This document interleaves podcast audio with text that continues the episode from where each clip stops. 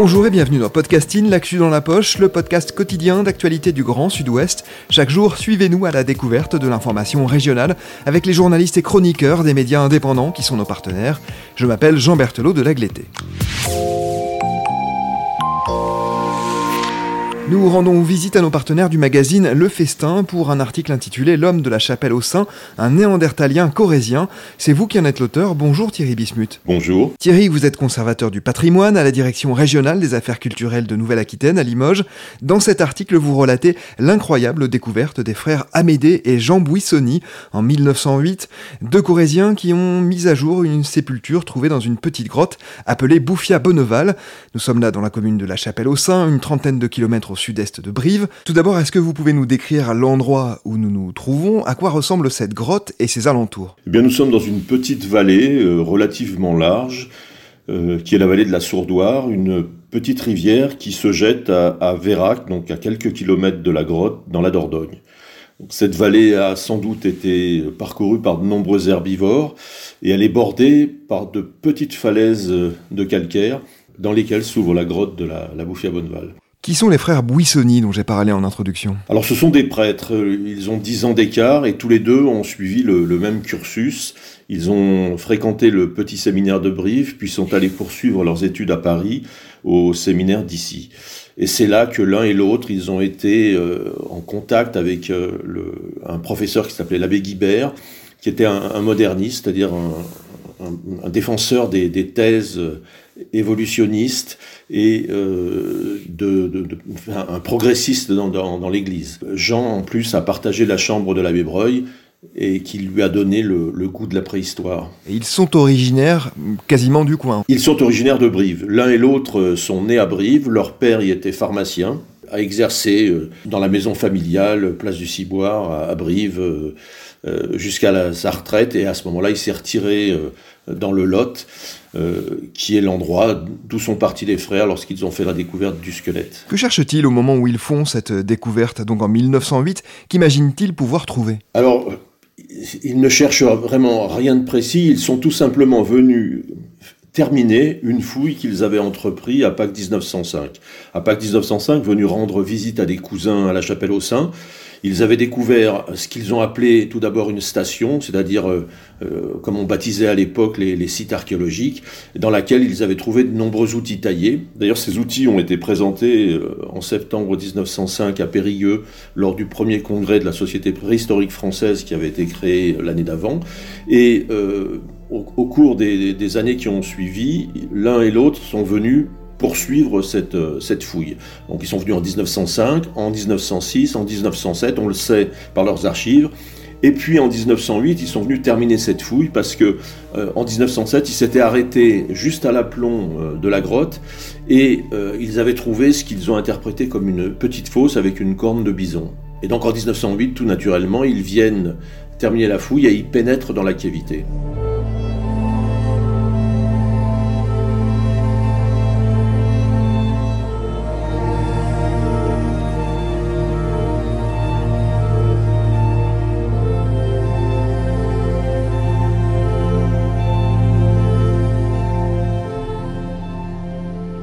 Est-ce qu'ils comprennent immédiatement, dès les premiers coups de pioche, qu'ils sont en train de déterrer un squelette presque complet de néandertaliens alors non, puisque si vous voulez, c'était inimaginable. Euh, ça n'avait jamais été... Euh, enfin, alors là encore une fois, il faut ouvrir une parenthèse, puisque euh, moi-même, je, n'ai pas encore fait toute la lumière sur, sur cette affaire, mais quelques années auparavant, en 1886, à Spie, en Belgique, avait été trouvée une sépulture avec deux individus. Le problème, c'est que cette découverte venait trop tôt, par des archéologues qui ne fouillaient pas eux-mêmes, contrairement au Wissoni. Et donc, même si elle a été euh, publiée, elle n'a pas, euh, si vous voulez, fait l'objet euh, d'une annonce sensationnelle comme l'a été la chapelle au sein, et elle n'a pas été considérée comme la première découverte de sépulture. Donc, même si euh, il y avait cette découverte préalable, même si Jean Bouissoni en connaissait l'existence, alors là encore une fois, il en connaissait l'existence, mais il n'avait pas eu, il n'avait pas pu lire la monographie, ça, je le sais parce que j'ai trouvé un, une lettre de Jean Bouissoni postérieure à la découverte où il remerciait Émile Cartaillac, un préhistorien toulousain, de lui avoir envoyé la monographie de, de Spie. Donc vous voyez, il ne pouvait pas le, penser. Par contre, et ça c'est ce qui est extraordinaire et qui fait que cette découverte nous est parvenue dans l'état où, nous la connaissons, c'est que Jean Buissonnier tout de suite identifie les ossements qui sont exhumés par son frère Paul, alors son jeune frère les avait accompagnés ce, jour-là, et Amédée qui était dans la grotte, c'est le, récit qu'en fait Jean Buissonny, tout de suite il identifie ces ossements comme des ossements d'hommes de Néandertal. Et donc à ce moment-là, ils font preuve de beaucoup de, minutie, et, ils le dégagent progressivement. Et c'est à l'issue du dégagement qu'ils comprennent quand ils voient qu'ils ont un squelette quasiment complet, qu'il y a une dépression dans laquelle il est, il est déposé, que c'est une sépulture. Mais là, encore une fois, c'est une interprétation, puisque ce, ça, donnera, ça fera l'objet d'une polémique et de beaucoup de contestations. À ce stade, est-ce qu'on peut rappeler en quelques mots qui étaient les hommes de Néandertal? Encore une fois, euh, même aujourd'hui, on ne peut pas dire qu'on savait qui ils étaient. Euh, il faut savoir que ce sont, ce sont des populations euh, qui ont vécu dans une un espace immense, puisqu'ils ont vécu euh, de la péninsule ibérique Aujourd'hui, on sait même que euh, certains individus, certains éléments squelettiques trouvés dans l'Altaï faisaient partie des Néandertaliens, durant une période très très vaste, puisque les plus anciens sont datés de 430 000 ans, hein, dans la Sierra d'Atapuerca, en, Espagne, et les plus récents ont autour de, de, de, 30 000 ans. Donc c'est des, un, groupe humain, si vous voulez, d'une espèce qui a précédé la nôtre, qui a occupé un, espace immense hein, en, Europe, en, Asie centrale et euh, au Proche-Orient, et qui euh, a évolué progressivement euh, jusqu'à la forme qui est celle de la chapelle au sein, qu'on appelle des, néandertaliens récents, évolués. Et ces gens-là ont produit une culture qu'on appelle le moustérien, une culture très, comment dire, très ramifiée, très diversifiée. Et on sait depuis peu, grâce à l'ADN, puisque là encore une fois, si vous voulez, on avait euh, très peu finalement de restes squelettiques complets qui permettaient de décrire ces individus. Pour les premiers, on les a trouvés à une époque où on était encore sur cette euh, notion de, chaînon manquant entre le, singe et l'homme, et finalement, euh, on avait fait des Néandertaliens des, singes évolués.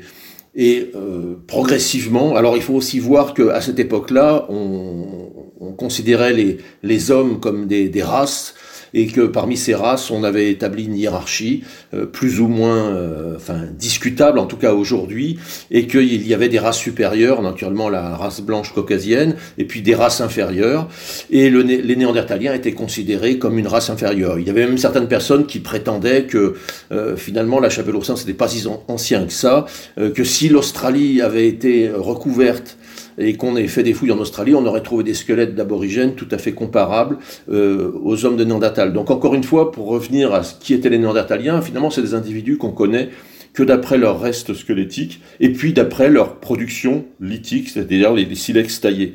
Et finalement, on peut pas dire qu'on les, on les connaisse. Vous voyez, donc euh, encore une fois, c'est des, des, des, gens euh, qui restent à découvrir. Donc je dirais plutôt que euh, qui seront les hommes de Néandertal.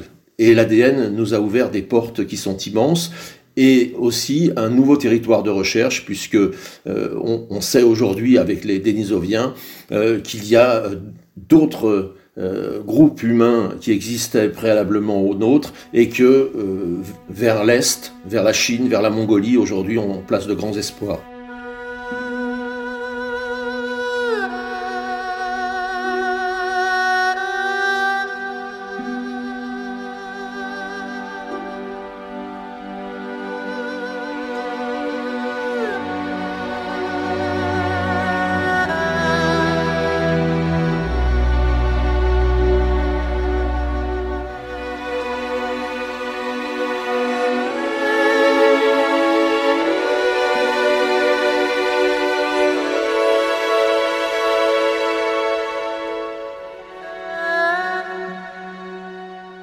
Vous l'avez rappelé, les Néandertaliens auraient disparu il y a environ 30 000 ans. La tombe dont il est aujourd'hui question daterait d'il y a 60 000 ans hein, environ. Oui, oui. Alors là, encore une fois, vous savez, les, datations, euh, plus on s'éloigne dans le temps, plus les datations, euh, j'allais dire, sont approximatives. Non, c'est pas le terme, mais sont indirectes. C'est-à-dire que à la chapelle au sein, on n'a pas pu, euh, à ce jour, faire de date. Alors, sur la sépulture, naturellement, elle n'existe plus. Le squelette lui-même aurait pu faire l'objet d'une datation et aurait pu donner des dates s'il avait été très récent.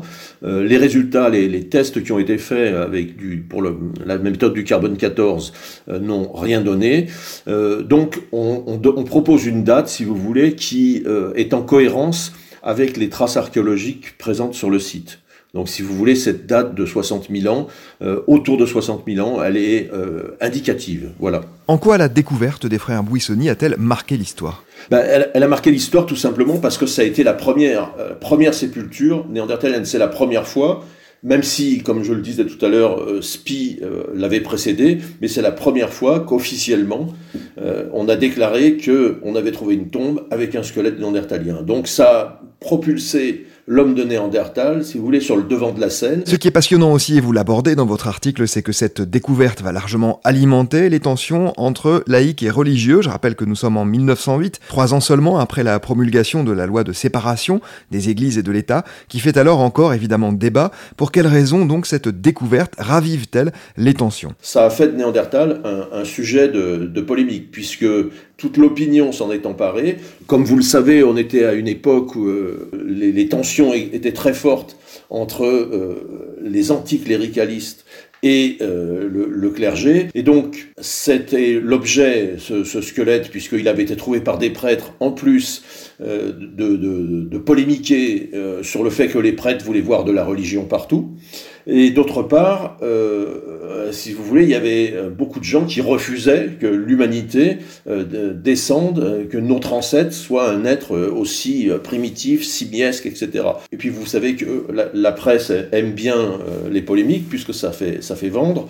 Et donc cette polémique a, a enflé. Euh, de manière démesurée, d'autant que le squelette s'est transporté à Paris, il a été envoyé à Marcelin-Boule au muséum, donc c'est devenu un sujet euh, de province, c'est passé à, Paris. Et puis il y avait aussi autre chose, c'est que euh, on était dans une, période où le conflit avec l'Allemagne était latent. Et alors l'homme de Néandertal était allemand, entre guillemets, d'autres anthropologues allemands avaient, avaient travaillé. Et donc pour certains, c'était aussi l'occasion de réaffirmer euh, finalement que Néandertal était aussi français. Voyez Donc tout était bon pour faire de ce, de ce fossile un, objet de polémique. Vous voyez, euh, au-delà des, des, tensions qu'a provoqué ce squelette, euh, au niveau chronologie, cette séparation de l'Église et de l'État, elle, elle, devient importante.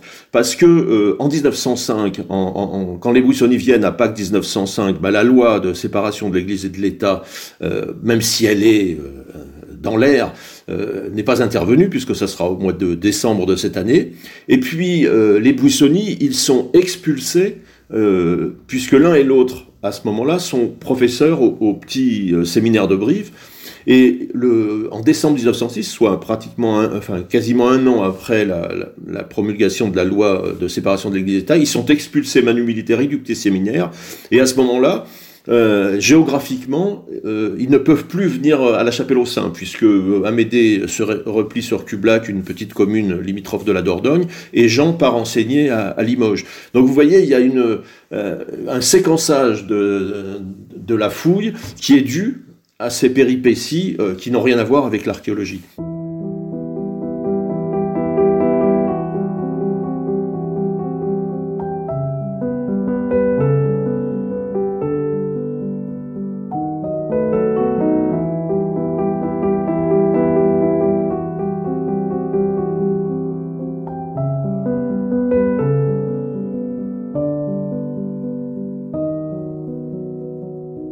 Le fait que cette tombe soit bel et bien une sépulture néandertalienne a longtemps été remise en cause.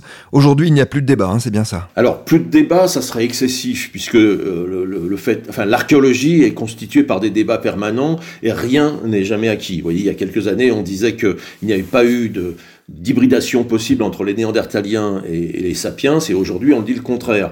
Donc euh, c'est le principe de la science, euh, toute vérité euh, demeure vraie jusqu'à ce qu'elle soit remise en question. Alors, la chapelle au sein, effectivement, euh, et ça c'est aussi paradoxal, c'était la première, mais c'était une sépulture qui n'était pas considérée comme valide, puisque d'une part, le, fait que la fouille soit très ancienne faisait qu'on n'avait pas de, documentation précise. Hein. Jean Bouissonny a établi des croquis après la fouille. Et deuxièmement, il y avait un petit, euh, une impossibilité, si vous voulez, entre le type de matériel lithique qui avait été trouvé sur le site et le fait qu'il y ait une sépulture. Alors, on, a travaillé, euh, j'allais dire d'arrache-pied, mais c'est vraiment le, terme qui convient. Euh, on a fait pratiquement plus de dix ans de fouilles sur le, sur le site, avec une équipe nombreuse, hein, constituée d'archéologues, de, géologues, de paléontologues, de différents spécialistes, pour essayer justement de retrouver sur ce site, alors qu'il ne se limite pas à la Bouffia Bonneval. On a eu la chance, et c'est ce qui nous a permis d'ailleurs d'avancer et de pouvoir trouver des, arguments, de découvrir d'autres petites cavités qui s'ouvraient dans le, ressaut rocheux euh, des, Bouffias à la Chapelle au Saint. Et euh, dans ces cavités, on a trouvé, euh, malgré d'énormes perturbations et, destruction du, du, site liées à l'érosion, liées aux animaux fouisseurs, euh, qui ont occupé ces, ces, cavités en alternance avec euh, les hommes préhistoriques. On a trouvé euh, deux niveaux archéologiques bien distincts qui ont montré que la chapelle au sein avait connu plusieurs occupations par les néandertaliens, plusieurs occupations séparées dans le temps, et on a trouvé des types d'outils qui sont tout à fait compatibles avec la sépulture. Donc si vous voulez, on a documenté le site, on a amené un certain nombre de, de preuves archéologiques qui n'avaient pas été établies par les Bouissonniers, tout simplement parce qu'à cette époque-là, on ne travaillait pas de cette manière. Et deuxièmement, on a écarté euh, l'objection principale euh, qui disait que quand il y avait du moustarien de type Kina, c'est le, le, type de, culture qui avait été mise en évidence par les Bouissonniers, il ne pouvait pas y avoir de sépulture. En fait, tout simplement, les Bouissonniers n'avaient considéré qu'il n'y avait qu'un seul niveau archéologique, puisque leur fouille a consisté avant tout à d'une part récupérer des silex dans la première période et d'autre part exhumer le, squelette. La stratigraphie, la fouille fine, le dégagement, euh, c'est pas quelque chose qui se faisait, qui se pratiquait à l'époque. Les, méthodes euh, n'étaient pas celles-ci. Et puis en plus, comme je le disais, ils ont travaillé de manière très très saccadée au cours des années avec peu de moyens et donc tout ça expliquait qu'ils n'avaient pas perçu euh, la, stratigraphie qui est en plus très difficile à voir pour des histoires de, dynamique sédimentaire de, ce site. Et donc, les travaux qui ont été menés sur le site permettent d'affirmer que c'est bien une sépulture. Mais, encore une fois, euh, aucune démonstration en archéologie n'est définitive. Thierry, vous avez euh, employé deux mots hein, qui sont stratigraphie, qui est l'étude de la stratification hein, des roches et donc de, l'âge relatif des terrains. Vous avez également parlé de matériel lithique, ce sont ces objets en pierre qui ont été travaillés par l'homme. Un dernier mot enfin sur ce qui est proposé sur le site. Il y a aujourd'hui un musée. D'abord, que peut-on y voir et ensuite de quelle manière est-il appelé à évoluer dans les années à venir? Alors, il faut savoir que ce, musée est la volonté forte des élus locaux, puisque, et ça c'est très paradoxal, la chapelle au Saint a été et, est toujours un site mondialement connu. Le fossile de la chapelle au Saint est le plus montré pour représenter les Néandertaliens, et en même temps, le site de la Chapelle au Saint, le village de la Chapelle au Saint et la, la Bouffia Bonneval, la grotte de la découverte, avaient été complètement oubliés. Et euh, les élus de la Chapelle au Saint euh, ont vraiment travaillé dur pour pouvoir présenter au public le résultat de, ces fouilles et un certain nombre d'éléments permettant de comprendre cette découverte. Et c'est comme ça qu'à l'occasion de la création d'une salle rurale polyvalente, il a été créé ce qu'on appelle un, musée, qui, est le musée Jean Bouissonny, mais qui en même temps est une salle d'exposition. Alors cette salle d'exposition, elle évoque le site de la Chapelle au Saint. Il faut savoir que lorsqu'elle a été conçue, euh, on n'avait pas repris les fouilles, puisque le, elle a été inaugurée cette salle en 97 et que les fouilles n'ont repris qu'en 99. Donc on ne disposait que des éléments relativement ancien. Toutes les nouveautés euh, sur la chapelle au sein n'existaient pas. Donc euh, dans cette salle, on trouve une évocation de la, de la, sépulture, une reconstitution de la sépulture, donc un, moulage du squelette a été mis dans la position décrite par les Bouissonniers, par l'anthropologue Jean-Louis M, qui avait étudié le squelette de l'homme de la chapelle au sein après Marcelin Boulle. Et tout autour de, ce, squelette, de cette reconstitution de sépulture qui est au milieu de la salle, on trouve un certain nombre d'éléments. Donc, grosso modo, la salle se divise en deux. D'un côté, on a tout ce qui concerne l'anthropologie et l'évolution. De l'autre côté, le mode de vie, les euh, animaux chassés, les outils euh, taillés par ce néandertalien. Et naturellement, les visites de cette salle sont guidées, commentées par des euh, gens d'une association qui font un travail formidable depuis des années et qui connaissent parfaitement euh, le site de la Chapelle au Saint. Et alors, sensible, si vous voulez, à la fréquentation de ce, petit musée, cette petite salle d'exposition, puisque euh, il y a des manifestations, il y a une fête de la préhistoire organisée chaque année. Tout au long de l'année, il y a de nombreuses personnes, des groupes de scolaires et tout, qui visitent cette structure. eh bien, il a été décidé par les instances locales et avec un soutien très fort du département de la Corrèze et du ministère de la Culture, de faire un véritable musée, c'est-à-dire un, établissement dédié à la fouille de la chapelle au sein, qui sera sur le site lui-même, puisque ça je ne l'ai pas dit, mais la salle polyvalente est à quelques kilomètres, enfin à un kilomètre et demi du site, ce qui est quand même assez mal commode lorsqu'on veut voir le site, et le site n'est pas aménagé pour être présenté au public. Et la création de ce nouveau musée sera l'occasion d'aménager le site pour le rendre facilement accessible au public et pour l'intégrer dans la visite Merci beaucoup Thierry Bichmut d'avoir répondu aux questions de podcasting. Votre article s'appelle L'homme de la chapelle au sein, un néandertalien corésien. Il est à retrouver dans les colonnes du magazine Le Festin. C'est la fin de cet épisode de podcasting, production Anne-Charlotte Delange, Juliette Chénion, Clara Echari et Marion Ruot, iconographie Magali Marico, programmation musicale Gabriel Taïeb et réalisation Olivier Duval. Si vous aimez podcasting, le podcast quotidien d'actualité du Grand Sud-Ouest, n'hésitez pas à vous abonner, à liker et à partager nos publications. Retrouvez-nous chaque jour à 16h30 sur notre site et sur nos réseaux sociaux, ainsi que sur ceux des médias indépendants de la région qui sont nos partenaires. Retrouvez-nous aussi sur toutes les plateformes d'écoute, dont Spotify, Deezer, Apple Podcast ou Google podcast. Podcasting, c'est l'actu dans la poche.